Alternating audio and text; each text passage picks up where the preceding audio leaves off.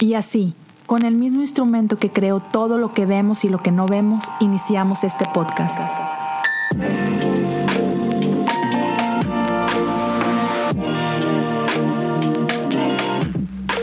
Bienvenidos a Cosas Comunes.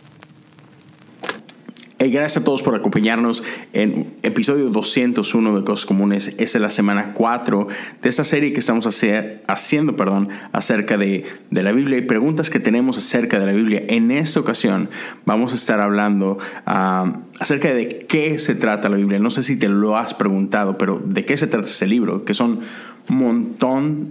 La Biblia es un compendio de libros, ¿no? Entonces tenemos 66 libros diferentes, 40 autores, escrito en miles de años. Um, y ciertamente hay un montón de historias, pero sabemos que la, la, Biblia se trata de una historia en particular. Y muchas veces eso está muy mal entendido, ¿no? Entonces hoy vamos a pasar un poquito de tiempo hablando de esto. Una vez más, me acompaña mi pastor César Martínez. Bienvenido, Otto. No, gracias, gracias. Uh, pero antes de empezar, te tengo una pregunta. Ya. Yeah. Okay.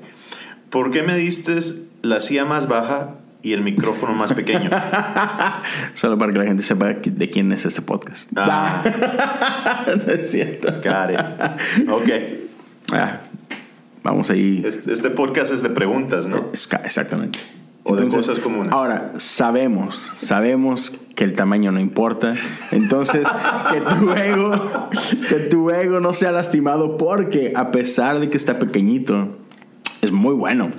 De hecho, de hecho, dato, dato bien curioso. Ahí donde lo ven, este micrófono que se ve más chiquito Ajá. es más caro que este.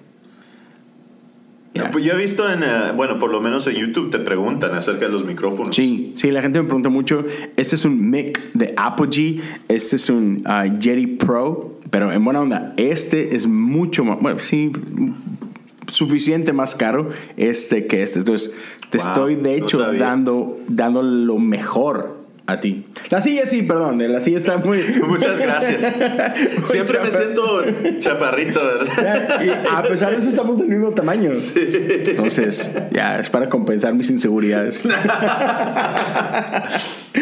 no, pero... Pero Entonces, vamos a entrarle. entonces, vamos, a entrarle. Ya, Ok, ya. ok. Gracias por, por perdonarnos estas, estas cosas. Pero no, en serio, entonces, ¿de qué se trata la Biblia? ¿no? Estamos con esta onda. Este, y, y- y sabemos que, que hay una historia, pero está bien interesante porque hablábamos de esto, ¿no? Seamos honestos, ni, a veces los cristianos ni siquiera leemos la Biblia. Entonces, no podemos esperar que otra gente lea este libro, ¿no? Mm, Sí. Y, y está bastante curioso y, y está esta, esta frase de Dwight L. Moody con la que podemos empezar y, y hablar de este tema, que dice, hey, de cada 100 personas, una persona va a leer la Biblia. 99 te van a leer a ti, al cristiano. Entonces empezamos a hablar de eso, de, de esta onda, de la, lo que la gente cree que se trata la Biblia. ¿Tú qué piensas de eso?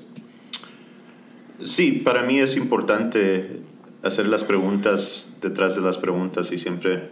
A lo mejor empiezo un podcast que se llama Preguntas detrás de la ¿Eh? pregunta. ¿Eh? Yo, yo te lo produzco. Ya, no, soy tan consistente, para serte honesto. Um, sí, y yo creo que, como acabas de decir, mucha gente no lee la Biblia. Yo personalmente no había leído la, la Biblia antes uh, de juzgar a, a- a la Biblia o juzgar a los cristianos. Uh, nunca había pasado mucho tiempo en, en una iglesia, pero sí juzgaba la iglesia y juz- juzgaba a los cristianos. Así que lo que ven o lo que las personas ven es importante. Muchas veces se habla de testimonio, especialmente en el mu- mundo hispano. En las iglesias Cierto. hispanas se habla de, no, tienes que cuidar tu testimonio. Sí. Y siempre lo, lo que pienso cuando alguien dice, no, tienes que cuidar tu testimonio, es que tienes que asegurarte que estás haciendo lo correcto, ¿verdad? O que estás siguiendo las, las reglas. Pero muy poco se habla de el estilo o la manera de vivir, cómo nosotros vivimos y qué es lo que, que nos dirige en nuestra vida. Ya. Es mucho más acerca de seguir estas reglas o estas normas. Y cada iglesia tiene diferentes normas, honestamente. Cada iglesia ah, pone diferentes énfasis en ciertas cosas. pero llega esto, es cómo, cómo yo me comporto cuando nadie me está viendo, cuando nadie, ningún líder de la iglesia, ni el pastor, cuando um, estoy con gente que no conocen que soy cristiano o, que sí conocen que soy cristiano, pero no van a la iglesia conmigo, uh, ¿cómo es que me comporto? ¿Cómo es que me miran? ¿Qué es lo que ven de mí? Y yo creo que eso, eso es súper importante en, en, cómo nosotros vivimos, porque, porque al final eso es lo que la gente va, va a esperar o va a ver que es, que es lo que la Biblia se trata o la iglesia se trata. Y que muchos dicen que estamos. E, eso es lo que es verdadera integridad, ¿no? Sí. cuando eres capaz de, de hacer lo que se supone que debes hacer o, o, lo que dices que haces aún cuando nadie está viendo, ¿no? Sí, eso es tener fe, eso es vivir por fe, porque honestamente reducir nuestra fe a, un, a una lista de reglas que tenemos que seguir o, lista de normas que, que, debemos de llevar nos limita. Y, y, con tal de que podemos checar esa regla o esa norma, entonces estamos viviendo una vida que honra a Dios y, muchas veces no es así. Ah, muchas veces podemos seguir todas las reglas y las normas, pero nuestro corazón no ha cambiado. Um, seguimos siendo, um, no sé, amargos, llenos de odio, o llenos de juicio, uh, llenos de, uh, ¿cómo se dice self-righteousness en español? Sí, así se dice. Ah, esa es una buena. Uh, es self-righteousness. Es cuando, um, amén, esta palabra la hemos usado antes pero sí es cuando te crees justo por tus, propios, por tus propias acciones, ¿no? Sí. Ah, tenemos, tenemos esta onda. y, y, hablando de, de, todo eso, o sea, hablamos de cómo a veces no tenemos esta integridad o, o habla de, del testimonio. Y está bien curioso porque yo creo que, que, que Dios transforma la vida de las personas, pero como que no sabemos invitar a Dios a todo lo que somos, ¿no? O sea, le damos acceso a ciertas cosas, pero hey, no te metas en otras cosas y, y también tenemos como que nuestras propias ideas de cómo se ve una vida cristiana, ¿no? Y basado en estas ideas, ah, vivimos así, nuestra, nuestra vida cristiana se ve de esta forma. O sea, en, y creo que tú me dices a cada rato esto, ¿no? Cuando, cuando, estamos preparando un mensaje o cuando vamos a leer la palabra, tú siempre me hablas de esta parte, que es que tenemos que honrar el texto, ¿no? Y tenemos que dejarnos ser transformados por el texto y no nosotros ponernos a transformar el texto basado en nuestro contexto, ¿no? Y creo que muchas veces llegamos a, a esto de que tenemos una idea de Dios, tenemos una idea de qué se trata la vida cristiana, entonces queremos imponer eso sobre, sobre todos los demás, ¿no? y, nos topamos con este tipo de cosas de que a veces somos bien juiciosos y, creemos que es que así se debe vivir, entonces tratamos que otros vivan de esta forma, ¿no? Basado en estos preceptos o, o cosas así. y, y, somos súper juiciosos, entonces pues, la gente cree que la Biblia es así, un libro de juicio, ¿no? Exactamente, eso es lo que yo pensaba. Yo pensaba que la Biblia era demasiadas reglas que uno tenía que seguir y entonces eso te iba a limitar cómo puedes vivir tu vida, o sea, si, si puedes ser feliz o no. Um, y también, como, o sea, en mi opinión, los cristianos eran juiciosos yo pensé que la Biblia era de juicio, era del juicio de Dios y que Dios era uh, un Dios que, que solo pasaba juzgando. Mm-hmm. Y entonces, uh, sí, eso, esa era mi expectativa y era mi pensamiento acerca de la Biblia y los cristianos. Y, yo, me identifico mucho con eso. Sí, y, y está bien cañón porque, este, basado en eso que decía Murino, que hay gente que te está leyendo a ti, no, no, no lee la Biblia, ¿no? Y, tenemos gente como este Gandhi que decía, hey, Jesús me encanta, los cristianos no tanto. y ese es un gran problema, ¿no? Porque tenemos un montón de gente que se autoproclama cristiana o se identifica como cristiano, sin embargo, su manera de vivir no reflejan de lo que se trata este libro.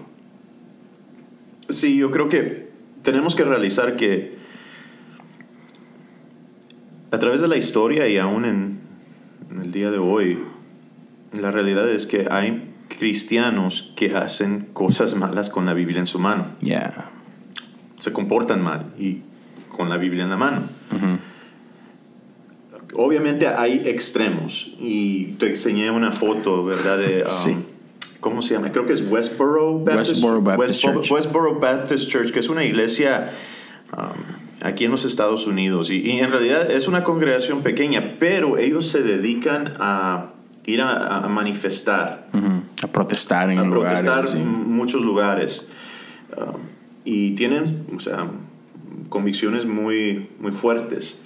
Pero, de nuevo, yo no tengo nada en contra si vas a protestar o si, si algo, ¿verdad?, te, te molesta y, y- y tú tener la capacidad de, de expresarlo, pero ellos se pasan. Y los rótulos que ellos ponen son violentos y, y- y- y llenos de odio hon- honestamente. Y entonces el mundo ve esto y piensa, bueno, pues así son todos, o así de eso se trata la Biblia. La Biblia, si la Biblia causa que estas personas se manifiesten y empiecen a, no sé, a decir cosas como, como no hay, no hay manera que un, ah, un homosexual sea salvo, te vas a ir al infierno. O cosas como, ¿qué- ¿cuál fue de los soldados? Algo así. Tenía que ver con soldados y muerte y. man, no me acuerdo exactamente. Sí, ah, eh, o sea, tenemos que buscarlo y, si lo puedes poner, no sé, sería bueno, pero Sí. pero sí, eh, en realidad se expresan con mucho odio, con mucha condenación y mucho juicio. Y se nos olvida que esa no es nuestra parte. El que, el que trae juicio es el Señor, Ah, porque su, su juicio es, es, es bueno y justo. Y nosotros nos equivocamos. Muchas veces nosotros nos podemos equivocar. Y, y obviamente el mundo mira a, a personas así. Y de nuevo, estos son extremos, pero piensa cuántas veces tú has sido juicioso, ¿verdad? O tú has juzgado ah, y tú has hecho cosas que en realidad ah, no proyectan, ah, no, no las has hecho en amor, ni en humildad, ni con buenas intenciones, sino con un espíritu, de juicio y un espíritu punitivo. Y tenemos que, que tener eso muy, ah, muy presente cuando nosotros nos, nos, ah, nos expresamos. Yo creo que es bueno que los cristianos tengamos convicciones basadas en lo que, las- lo, que es la Biblia, pero si tu convicción te lleva a manifestarte de una manera que de, de manera, de manera amarga, punitiva, ah, con, con ira y odio en tu corazón, ah, a lo mejor no es la Biblia, Ya. no es Dios ni el Espíritu Santo. Sí. A lo mejor eres tú. Y, y está bien loco. Y ahorita vamos a profundizar más en esta parte que tiene que ver con amor. Pero actitudes de ese tipo son las que a veces hace que la gente, que la gente de allá afuera como que no entienda esto, ¿no? Porque por un lado decimos que Dios es amor. Y, y la Biblia lo dice, y ahorita podemos referirnos a este pasaje, ah, pero decimos que Dios es amor, y sin embargo, nuestra manera de conducirnos no refleja para nada eso, ¿no? Y la gente entonces queda así como que, ok, ya no entendí. ¿Es amor o no es amor? Y, y ahorita, en un momento más, vamos a hablar de cómo el mundo tiene un concepto bastante equivocado de amor, pero también hay veces que nosotros mismos tenemos un concepto muy equivocado del amor, porque otra vez decimos que Dios es amor, pero cómo expresamos ese amor, una, muchas veces no es correcto, y dos, nosotros mismos hacemos este amor no accesible y, y lo hacemos como que condicional y que no es, la- no es lo que la Biblia nos refleja. Pues eso es lo que hace el self-righteousness. Ajá. Si alguien, búsquenlo en Google, ¿verdad? Sí. Self-righteousness, ¿verdad? Cuando, cuando tú te sientes justo, aunque decís, soy justo por la sangre de Cristo, Cristo, pero todavía soy justo, entonces eso me da permiso para juzgar y traer juicio sobre otras personas. Y eso es la parte peligrosa. Sí, y, y tú tienes esta otra frase que, que es muy común por acá y que a lo mejor aplica con esto de self-righteousness, que es que muchas veces como que hacemos todo esto desde una supuesta posición moral más alta. Que vendría siendo esto, ¿no? Sí, exactamente. O, sea, es creerte que eres más de lo que realmente eres y sobre todo creerte que eres más que todos los demás. Y entonces hacemos esto, ¿no? Nos referimos a otros o, o we engage con otra gente, o sea, tenemos estas relaciones con otra gente desde esta posición supuestamente de una autoridad moral más alta que el resto. No, no, no, sí es cierto. Y, eso es lo que es destructivo, porque no hay humildad. Ya, exacto. Y, y, nosotros, los cristianos, tenemos que tomar, ¿verdad?, la mente de Cristo. Y se nos olvida esa parte. Queremos ser queremos ser como el padre que trae juicio, ¿verdad? Um, el juicio final es de él. Queremos, queremos ese rol. Y queremos apuntar y decir, pues este es el juicio del Señor. Y muy bien puede ser, pero no es nuestro lugar a, traerlo. Uh, o, ser el, juez, ¿verdad? Uh, nuestro rol es siervos, simplemente siervos del Señor. Sí, exacto. Um, y, y, sí, o sea, yo creo que esa es, una, es algo que tenemos que tener muy, muy presente, especialmente cómo, nos, uh, cómo nosotros vamos a entrar a, a esta nueva era, nuevo mundo en el que vamos a vivir. El mundo va cambiando muy, muy rápido. Um, y nosotros tenemos que, que reflejar a Jesús más que nunca en el mundo. Yeah.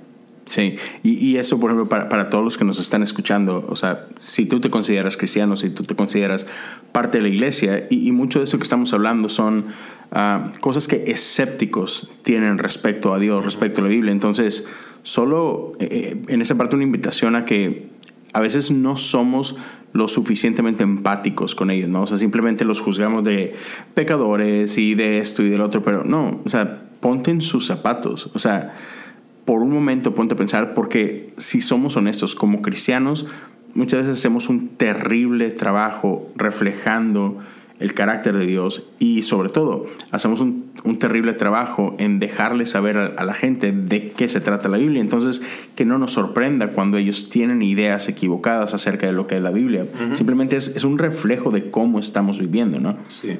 Ya. Pero eso no es la única Ah, cosa que sucede, algo que también he visto es que hay gente que sí ha leído partes de la Biblia, o a lo mejor iban a la iglesia en algún punto, um, o los papás los llevaban, y leían partes de la Biblia, pero, pero lo, leían con una, no sé, con un filtro crítico, ¿verdad? Y entonces miraban ciertas historias o ciertos, ciertos, uh, ciertas personas en la Biblia y, y, y, y, las partes malas eran como súper malas para ellos. Entonces tomaban ese ejemplo y decían, no, pues si de esto se trata de la Biblia, o si esto está en la Biblia, eso quiere decir que la Biblia lo, uh, promueve. promueve.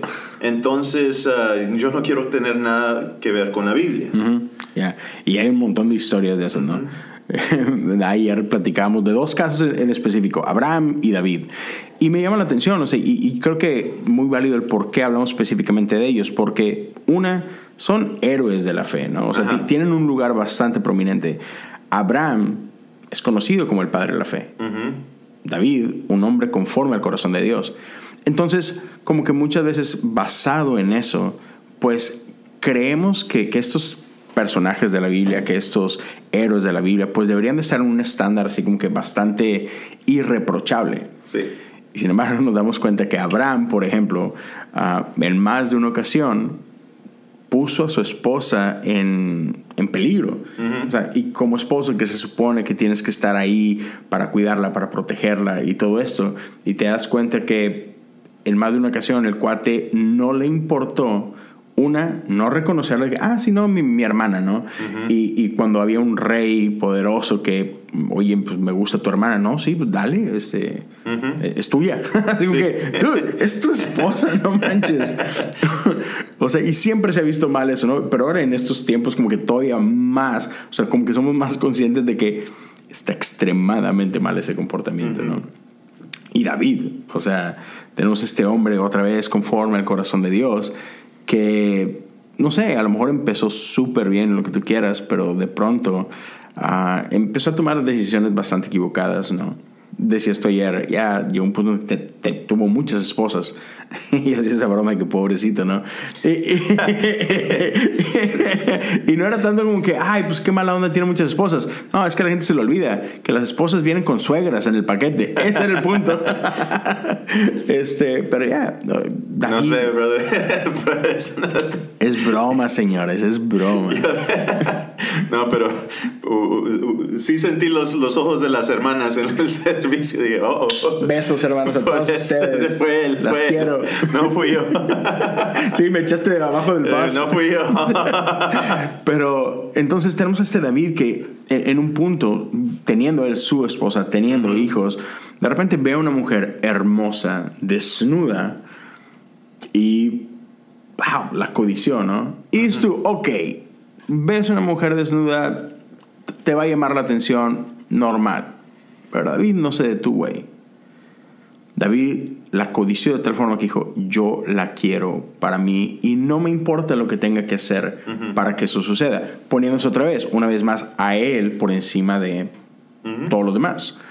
Usando, abusando de su poder y todo esto, ¿no? Y entonces la toma para sí mismo, hace el amor con ella, se entera que está casada, pues vamos a deshacernos del marido, ¿no? Y lo manda a la guerra estratégicamente para que sea asesinado por, por los rivales, ¿no? Y es una historia bastante famosa y otra vez es una historia bastante desagradable. Y la bronca es que con historias como estas la gente piensa que ese es un reflejo de quién es Dios y, pues de esto se trata la Biblia. específicamente hoy en día que hay, ¿verdad? Um, este el feminismo, tenemos, ¿verdad?, uh, una conciencia social mucho más amplia que antes. Yeah, todo el Me Too y sí, y, de verdad, o sea, las mujeres han sido maltratadas por mucho tiempo, maltratadas por mucho tiempo. Y, o sea, tienen, hay que cuidar sus derechos y, y sí, o sea, hay más sensibilidad a, a estas, uh, a, a, la mujer, pero se nos olvida. Bueno, esto viene con lo que es cancel culture, ¿verdad? Si hay algo que no me gustó, entonces tengo que ahora deshacerme de, de, todo esto, aunque fue bueno, que me, me, gustó, pero mira, ahora hay uh, esta parte que no me gusta y, oh, mira, no sé, abuso, abuso de poder o, o, imposición de un hombre sobre una mujer, ¿verdad? Uh, sexualmente o lo que sea. Como esto ocurrió, ahora quiero cancelar todo esto de mi vida. hay que cortarlo, no, esto no es bueno. Entonces, ah, tiramos toda la basura. El problema es que la Biblia no se trata de esto. Entonces hay gente que dice, no, pues esto está aquí, entonces ahora no me gusta la Biblia, o no puedo con la Biblia, o no, no, ah, no voy a seguir leyéndola. Y, no ah, quiero nada con Dios por no, no quiero con, nada con Dios con esto, no voy a creer porque esta negatividad está en la Biblia. Y entonces eh, es un poco absurdo. Hablamos de lo que es absurdo ah, la semana pasada, pero eso es absurdo. Ya, eso es absurdo. Porque, ¿cuáles son, los, ¿cuáles son los ejemplos que tú pusiste? Una, hablamos de, para los que aman Harry Potter, ¿no? Es como decir, no, no me gusta Harry Potter por, por el tío de Harry Potter, que el tipo era un cretino, ¿no? O sea, sí, eh, y así como que, dude, pues no se trata del tío de Harry Potter, ¿no?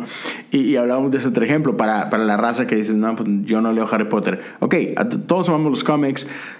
Spider-Man es súper popular, sobre todo ahora, ¿no? Y hay un personaje en Spider-Man, ¿no? Este. Uh, J. Jonah J. Jonah Jameson. a mí me encanta. Sobre todo, no sé si te acuerdas de las caricaturas, las viejitas. buenísimo ese personaje, ¿no? Entonces, o sea, este jefe nefasto que siempre está abusando del pobre de Peter Parker, ¿no? Este, nunca queriéndole pagar bien y siempre regañándolo y siempre haciendo berrinches y todo. Y no me gusta Spider-Man por por JJ. no me gusta. Come on, no se trata de eso. Sí, no, se trata de eso. Ah, es solo un personaje en la historia. Y tomamos este, este libro, ¿verdad? Estas escrituras que son sagradas para nosotros, pero el mundo toma partecitas de, de la Biblia y dice, no, solo porque esto está aquí o porque Mm. esto está aquí. Entonces, no es para mí, no, no puedo creer en lo que tiene. Y, y sí, es, es, es absurdo. No Yeah. se trata de eso. No se trata de eso. ya. Y eso nos lleva a, a de qué se trata la Biblia. Ajá, así, ¿de qué se trata la Biblia, no? Y, y el versículo que teníamos, con, con el que empezamos, está en 1 de Juan 4, versos 13 y 16. Y voy a leerte nada más el 16. Y dice así, nosotros sabemos cuánto nos ama Dios y hemos puesto nuestra confianza en su amor. Dios es amor. Y todos los que viven en amor viven en Dios y Dios vive en ellos. Yo creo que esas tres palabras son quizás las palabras más importantes en, todo, en toda la Biblia. Y igual, no, no, no sé cuál más que otra, ¿no? Pero curioso, igual, tres palabras sumamente importantes. Cristo ha resucitado, ¿no? Cristo ha resucitado, Dios es amor, o sea, está en el centro de lo que es este libro. La Biblia se trata de este amor de Dios. No se trata de David, no se trata de Abraham, no se trata de esa de lo duro que a veces vemos ahí, ¿no? Se trata de que Dios es amor. Exactamente. Ahora, hay muchas cosas en la Biblia.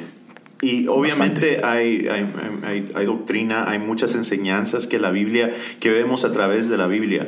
Pero cuando hablamos de, del tema grande de la Biblia, es el amor de Dios hacia un pueblo imperfecto, Mm. hacia, hacia una humanidad imperfecta, que no se merece ese amor, que no se ha ganado ese amor, pero que recibe ese amor como quiera. Y de eso se trata la Biblia. La, la, Biblia se trata de amor. Pero si la Biblia se trata de amor, que es algo bueno, y yo creo que vemos en, en, en, la, en la, cultura, vemos en, en, todas las sociedades que el amor es algo importante para el ser humano. Todo ser humano uh, quiere ser amado, mm. quiere amar. Mm. Um, somos, necesitamos amor, todos creemos en el amor. No, mm -hmm. no, conozco a nadie que no crea en el amor. El amor es importante, lo vemos en todo, porque no entendemos el amor del cual la Biblia nos habla. Ya, y eso es bien, bien curioso porque claramente todos estamos, en inglés se dice, todos estamos wired, ¿verdad? O sea, todos estamos cableados para amar. O sea, está en nuestra naturaleza amar y anhelar ser amados, ¿no? Todos. Y, y me encanta eh, en el libro que estamos uh, leyendo, en el cual estamos basando esta serie, incluso habla de Hitler, ¿no? Uh -huh. Por, porque es, otra vez, todos tenemos la capacidad de amar y todos anhelamos a, a ver, amar. A ver, hagamos esto. Va. A los que están viendo en YouTube, pónganle pausa. Okay. En el comentario, ¿por qué no ponen si creen que Hitler eh, era una persona que podía, que amaba o no? Hey, buena. Buena pregunta. Y de hecho está bien chido, porque incluso en Spotify, para quienes estén escuchando en Spotify, lo voy a poner, porque ahora te deja hacer como que encuestas, o sea, polls, y te deja poner preguntas. Ah. Te voy a poner esa pregunta. ¿Hitler era alguien que amaba? ¿Sí o no? Y ah, está chido. Déjanos saber qué es lo que piensas. Porque yo creo que el consenso muchos es, ah, no, Hitler. Pero está bien curioso como cuenta la historia que una persona allegada a Hitler, de hecho un familiar uh -huh. de Hitler, decía, sí. yo jamás he visto a nadie amar a su mamá como Hitler amaba a su mamá. Uh -huh. Y de que, ¿what? ¿Hitler amaba a alguien? Sí. Y, y, y la cosa es que parte del problema en la vida de Hitler era la relación con su papá. Uh -huh. eh, eh, el señor Hitler era um, alguien sumamente abusivo, um, alguien que oprimía duramente a Hitler. Y no solo eso, que uno de los grandes problemas es que no lo dejaba ser. O sea, Hitler, Adolfo Hitler, él, él anhelaba ser artista. Uh -huh. Sabemos por ahí que pintaba y todo esto. Sin embargo, um, eh, su papá era así que esto es una estupidez. Es para los degenerados. Es, ajá, ser artistas es para... A lo mejor ponen que sí, pero nah, no es cierto. pero, pero imagínate, o sea, ese era el, estamos hablando de que, ¿qué años estamos hablando? En los 30, los 40, Hitler a lo mejor era un niño en los 20, es una cosa por el estilo, no por sé. Ahí. O sea, era otro mundo, ¿no? Y, y entonces, imagínate, el papá tenía este concepto. Artistas eran gente degenerada. Y, y, y entonces jamás hubo palabras de afirmación para él. Jamás hubo palabras de amor de parte de su papá para él. Y el libro hace esta pregunta, ¿no? Oh, man, ¿te imaginas qué hubiera sido de Adolfo si al menos una vez hubiera escuchado a su papá? Hey, está muy buena tu pintura, sigue adelante. O un simplemente, hey, hijo, te amo, estoy orgulloso de ti. O sea, ¿cuántas vidas no se hubieran salvado? de no haber sido por esto. es posible que la historia hubiera cambiado y es posible que no, pero eh, sabemos que el amor es importante, la afirmación es importante, todo esto es importante para el ser humano, así que sí, es posible que, que todo hubiese cambiado. Ya. Y nuestro concepto de que a lo mejor ni supiéramos quién es Hitler, a saber si era bueno o no. Eh, eh, exacto, a lo mejor pasado desapercibido en la historia. Ah, pero sí, pudiese haber cambiado la historia. Ya, y, no solo eso, entonces, otra vez, creo, yo creo que todos estamos otra vez así como que tenemos esto, todos amamos el amor. y, lo podemos ver en nuestra vida. O sea, y está un, hay un estudio, está bien interesante. Alguien hizo un estudio de toda la música popular de 1960 a la fecha. O sea, imagínate, de, todos los, los, top charts, ¿verdad? El top 100 de, de todos los géneros habidos y por haber de 1960 para acá, o sea, estamos hablando de más de 60 años de, historia, más de 60 años de datos, 67% de las canciones hablan de amor. ¿Ok? 30% hablan de sexo o pasión, relaciones apasionadas, ¿no? Entonces, o sea, solamente con eso, 97% de la música tiene que ver con amor de una forma o de otra, ¿no? Y es, claro, es, amor y es desamor y es, y es pasión y es lujuria y todo esto, o sea, pero son expresiones de amor, unas expresiones buenas, otras expresiones tóxicas, pero, pero tiene que ver con amor. Y no nada más lo vemos en la música, lo vemos, por ejemplo, las películas, es un, es un gran ejemplo. Podemos hacer el caso de que toda película, a final de cuentas, es una película de amor. Y personalmente yo, yo le decía a la iglesia, mi... Eh, mi estilo favorito de música, o mi género favorito, no de música, perdóname, de, de, películas. gracias. Para mí son las, comedias románticas. Y yo sé, al menos entre, entre hombres, eso no es muy popular a decir, pero me vale. E, ese es, ese es mi estilo favorito. Y déjanos saber cuál es tu eh, favorito, tu género favorito de, de películas. ¿no? Déjalo ahí, está chido. A todos nos gusta algo diferente. Pero vamos a hablar, por ejemplo, de esto. Titanic es una de las películas más taquilleras en la historia, ¿no? Y es una... Todos podemos pensar, ah, pues se trata del barco. Y decir que la neta es que no. O sea, ¿a quién rayos le importa una película sobre un barco que se hunde? O sea, Titanic, ¿qué es lo que es? Y llegó a ser la película que llegó a ser porque se centraba en la vida de Jack y Rose. O sea, Titanic es una historia de amor entre un chico pobre y una mujer rica, ¿no? Ah, tenemos uh, Die Hard, que para quienes gustan del cine y están un poquito viejitos como nosotros, sabes que es Die Hard, es una gran película de Bruce Willis y es una película de acción y algunos la consideran una película de Navidad porque pasa durante Navidad, pero la realidad es que a pesar de todos los balazos, a pesar de, de las explosiones y de las matanzas y todo, Die Hard es una película de amor. Es la historia de un hombre buscando por todos los medios regresar a casa, a su familia y recuperar el amor de su esposa porque están pasando un tiempo difícil. Y él es, no, yo tengo que estar aquí porque esto es importante para mi esposa y yo quiero que ella sepa cuánto la amo y ah, no me importa si tengo que matar a todos estos alemanes para llegar ahí.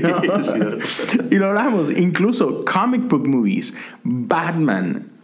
Batman no solamente se trata de este millonario excéntrico que anda en busca de salvar el mundo.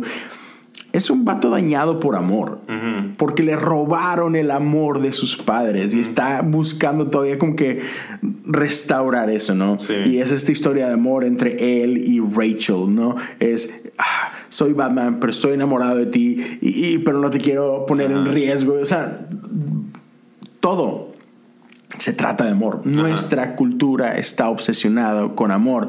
Escucha la música que escuchas, checa las series que ves, o sea, todo tiene que ver con amor. Eh, escuchaba el episodio más nuevo del lunes de Jesse que salió, salió esta semana, una plática con este Juan Diego Luna, y está, empezaron a hablar de, de comic, uh, series de comedia, ¿no? este, y, y, qué estás viendo y qué no estás viendo, y llegaron a hablar de The Office. ¿Te gusta The Office, verdad? Sí. Bueno, y hablaban de que, dice, no, al principio a mi esposa no, no como que no quería ver The Office conmigo, no sé qué. Dice, pero lo que hizo que se quedara a verla conmigo. Pam and Jim. Exacto. O sea, entre todo es una, es una comedia absurda, sumamente chida, pero hay una historia sí. de amor en ello, ¿no? Y conecta. Entonces, por donde lo veamos, y, pero esto nos lleva si claramente como sociedad estamos obsesionados con el amor, uh -huh. todo lo que nos rodea tiene que ver con amor, uh -huh.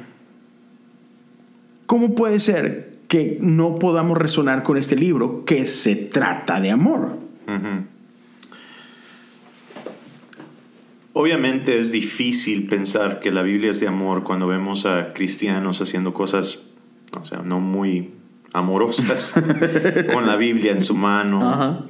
O cuando la gente piensa que se trata acerca de opresión o abuso, castigo, castigo, juicio, todo tipo de cosas. Pero más que nada es que no entendemos qué es amor.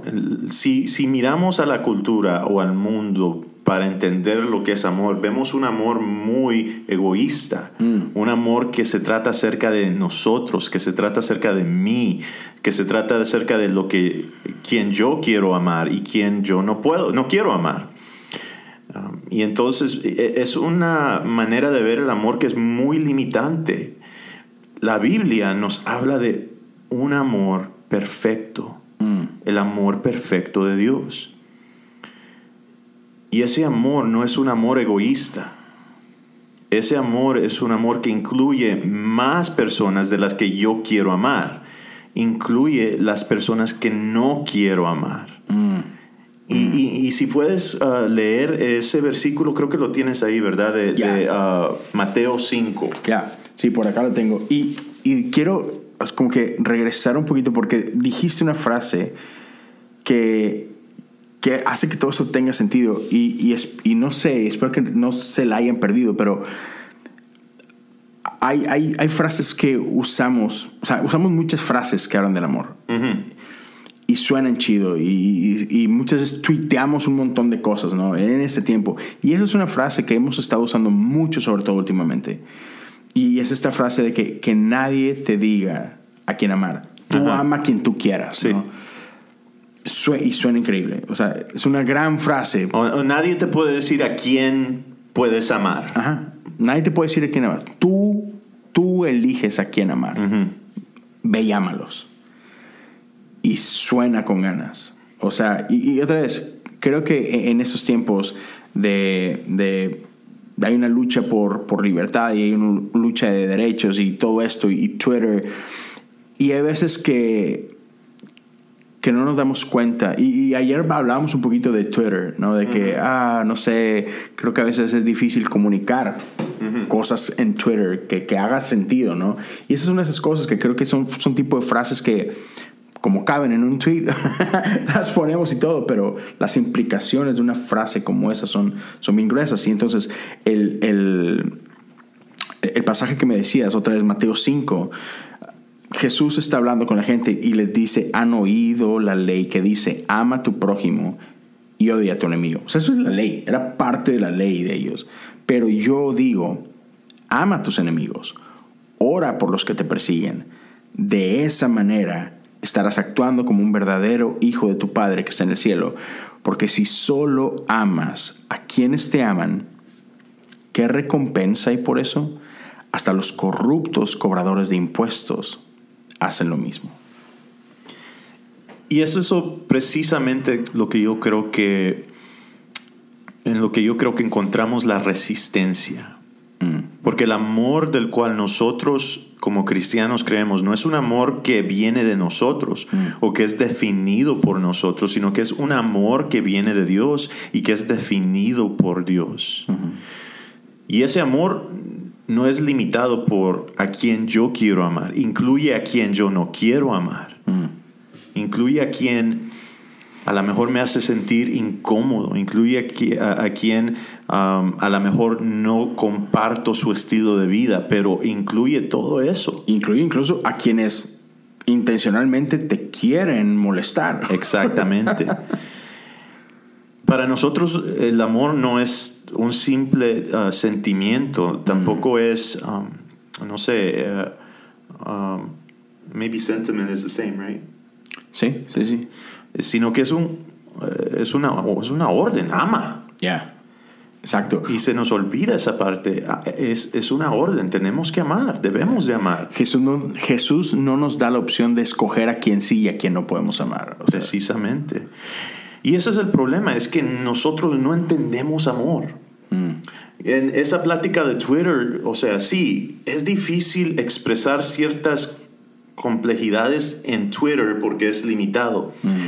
pero si sabes de lo que estás hablando, lo puedes hacer. Mm, porque puedes ser preciso al punto a lo que tú quieres decir y, lo, ah, y cómo lo quieres decir. Ya, y, y luego la otra parte, ¿no? Por qué decimos lo que decimos. Exactamente. ¿Para qué? ¿Para qué, ponemos ciertas ideas allá afuera? Exactamente. Ah, para, para, hablando un caso de esto, veía hace poquito, eh, y esto fue en Facebook, alguien ponía, y no voy a decir exactamente qué era, pero eh, pone un post en Facebook que honestamente era... Tú sabes que a la hora que ibas a poner eso ibas a levantar conflicto. Y ahora, la idea detrás del post está yo creo que correcta en esencia, pero estás poniendo algo que sabes, sabes que va a provocar que la gente empiece a pelear, ¿no? Y, lo pones en cierta manera como que para demostrar eso que tú decías, esta, esta superioridad intelectual y superioridad moral incluso. Y, y, cuando yo leí, leí eso y vi estos o sea, sabes, este, estos ataques en Facebook, ¿no? O sea, solo me quedé pensando así como que, dude, simplemente a la hora de ponerlo, eres tan culpable de lo que estás acusando que lo que estás acusando. Porque a la hora de hacer eso es, no estamos invitando al amor. No. Y estamos invitando el conflicto, estamos invitando... Um, ni el discurso, estamos invitando, porque Twitter no se trata de, platicar, se trata de como de vent, ¿verdad? Ajá. de desahogarte, se trata de Twitter.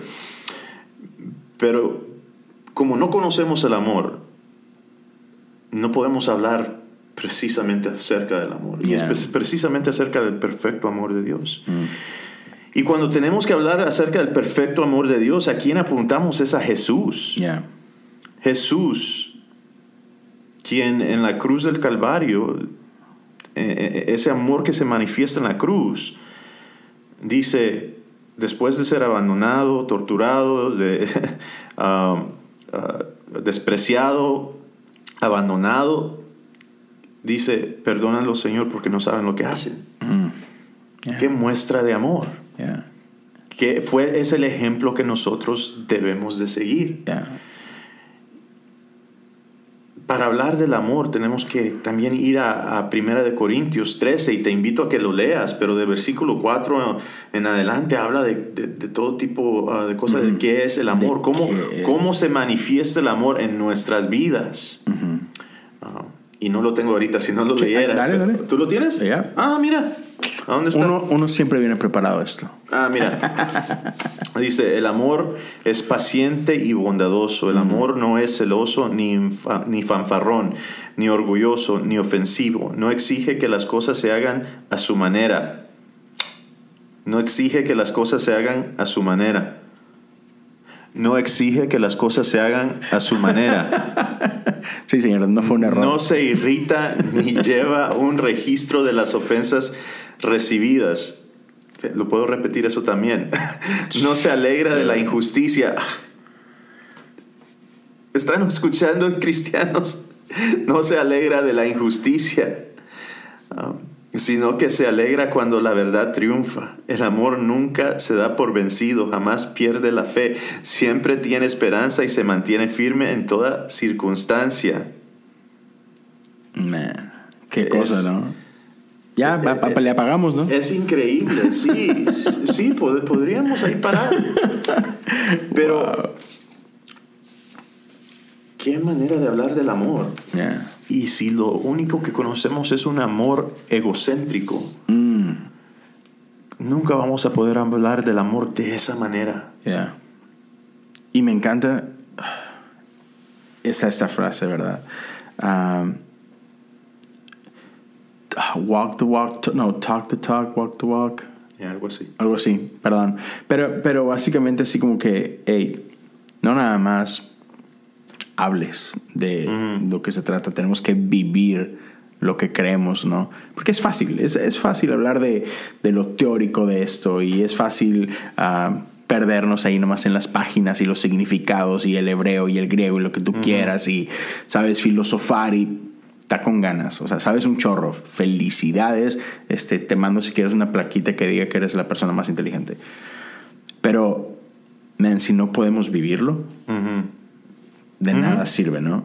Y, y- y Jesús, en una ocasión, o sea, Juan 15, 13, Jesús dijo, no hay, no hay un amor más grande que el dar la vida por los amigos. Suena con ganas. Jesús lo llevó a la realidad, ¿no? Y lo acabas de escribir ahorita. Jesús fue a la cruz por sus amigos. Jesús fue a la cruz por todos. Y, y un gran reto para todos nosotros, ah, para todos los que nos hacemos llamar cristianos, es, es en- una, entender de qué se trata la Biblia. O sea, entendamos el mensaje correcto de qué se trata y solo checa Jesús. Lo hemos dicho varias veces. Jesús es la imagen del Dios invisible. Haz, haz todos los estudios que quieras, pero man, si no se parece a Jesús, de nada sirven tus estudios. Si no entiendes a Jesús. Si no entiendes a Jesús. Y, y podemos ver, o sea, y, y para mí siempre está este, este choque entre cómo nosotros, la iglesia- tú hablabas hace ratito, ¿no? De que cómo a veces cristianos con, con la Biblia en la mano no, no sabemos representar el corazón de Dios ni el corazón de este libro, ¿no? Y es, no, pue- no podemos tratar a los pecadores diferente como Jesús los trató. Y Jesús trató a los pecadores con compasión. Jesús trató a los pecadores con amor, con gracia, no con acusación, no con castigo, no con nada de esto. Entonces, no podemos hacerlo diferente. Si no estamos, estamos hablando de otra cosa completamente diferente. Se trata de nosotros, de nuestro ego, de nuestro lo que quieras, pero no se trata de Jesús. Podemos amar porque Él nos amó primero. Para el cristiano esa es la realidad. Y no olvidemos eso. ¿De qué se trata la Biblia? Se trata del amor perfecto de Dios, ese amor incomparable que lo llevó a la cruz por ti, por mí, por todos. Ya. No hay más que decir, señores. Gracias por acompañarnos. Compartan eso. Si, si te gustó, si fue de bendición para ti, si sabes que hay alguien que necesita escuchar esto, por favor, ayúdanos a compartirlo. Um, déjanos tus comentarios si lo estás viendo en YouTube. um, lo leemos, los checamos. Um, puedes mandarnos un mensaje directo a través de Instagram. Uh, Leo Lozano HU es mi, mi handle. Uh, Pastor César Martínez. No, Pastor, Pastor César 83. Oh, ok. Ya. No, 83. Yeah. Es el año que yo nací, bro. Ah, sí, cierto. No, no eres, no eres tres años más viejo, eres tres años más joven. Perdón, perdón. Sí, dije, no, espérame, ¿por qué 83? Sí, tienes Lo razón. único que trabaja hoy es Twitter, aparentemente. Sí, sí, todo lo demás se cayó en ese momento.